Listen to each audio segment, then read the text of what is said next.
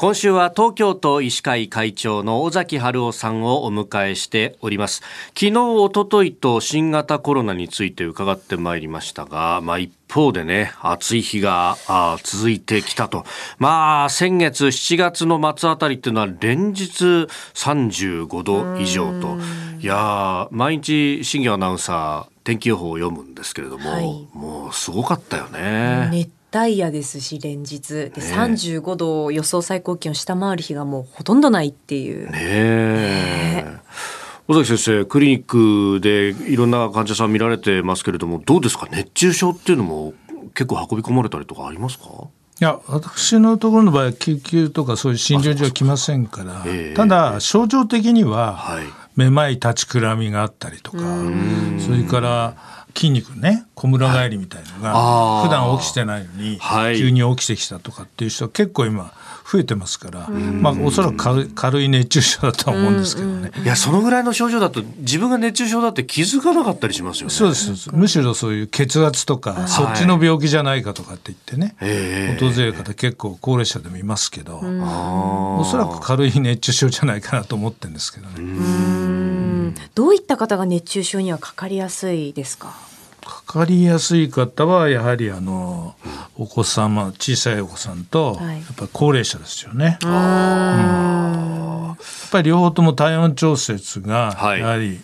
ご高齢の方はどっちかというと高い熱が出たりしててもそう反応が鈍くなっちゃってね。あ熱なんかないんじゃないかぐらい鈍くなるとか。あるいは喉の渇きなんかもすごくこうね鈍くなりますから実際は脱水なのに水を飲みたいと思わないとかですね。はあ、そういうことも。だからやはりなんとか症状が悪くなってから見つかるケースが多いですよね。いや昨日まさに目の前でおばあさんが倒れて、うん、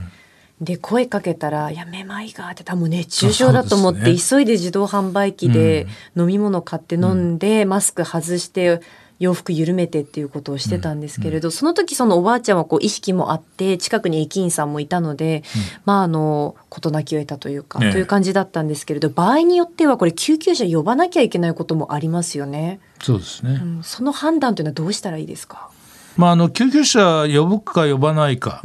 迷う時はですね、はい、シャープ7119っていうのがあるんですね。これあの相談するところが、うん、はい。それからお子さんの場合だったらシャープ8000番っていうのがあるんですよ。でこの両方ともですね電話すると、はい、あの看護師さんとか保健師さんとか医療の知識とかですね救急の受診が必要かどうかとかそういうことを判断できるような方がちゃんといろんなものをチェックしてですね。であなたはやはり今すぐ救急車を呼んだ方がいいですとか。医療機関にはかかった方がいいんですが緊急ではないので例えば夜電話があったら明日の朝その医療機関に行ってくださいとかでこの辺ですとどこどこがありますからそこがいいと思いますとかですねあるいはもうどっちか区別がつかない救急やはり対応し救急車呼んだ方がいいのかギリギリの線のようなケースの場合にはちゃんとドクターも控えてますのでそちらに電話をつないでもらいます。それでその判断を仰ぎます。そこでやはり呼んだ方がいいですよ。じゃあこちらから呼びますねみたいなこともやってくれますし。